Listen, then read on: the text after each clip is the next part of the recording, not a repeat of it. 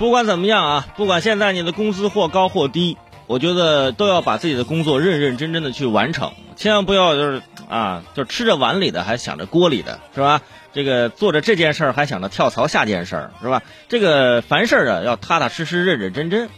呃，昨天我在朋友圈刷到这么一条啊，说一个法国媒体的报道，说这个最近啊，因为上班过度无聊，法国一男子获赔五万欧元，大概是四十万人民币，就是他把他的自己公司给告了，啊，就是说我我就是在这个公司上班过度无聊。法院作出的判决的理由是说，工作无聊损害了他的心理健康。是一种道德骚扰，呃，该男子说这样的工作使他的生活失去了意义，因为工作无聊啊，起诉自己的单位，哈哈，呃，欢迎你来我们单位啊，我现在节目就缺人，那我绝对给你一个充实的工作，绝对是相当充实。不过呢，这个新闻啊，大家也不要断章取义，因为当时我看到这个新闻，我就觉得不可能这么这么简单。我就去好好的去搜了搜，其实是这样的啊，这个这个标题呢，可能这个新闻一看就是原来的 UC 新闻的那种编辑写的，就起因是什么呢？因为这个人呢，把公司的一个大合同给搞砸了，公司就晾着他，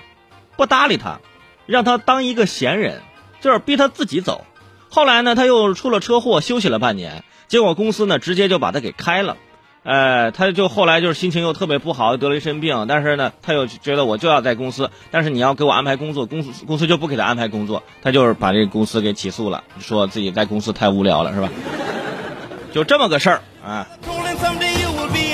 你看，把这个新闻的这个详细情况一说，你都不觉得哦，原原来这不是那样的呀，是不是？大家想想啊，如果说在单位工作无聊就可以获得赔偿的话，我的天哪，是不是有很多人现在已经发财了？我跟你说，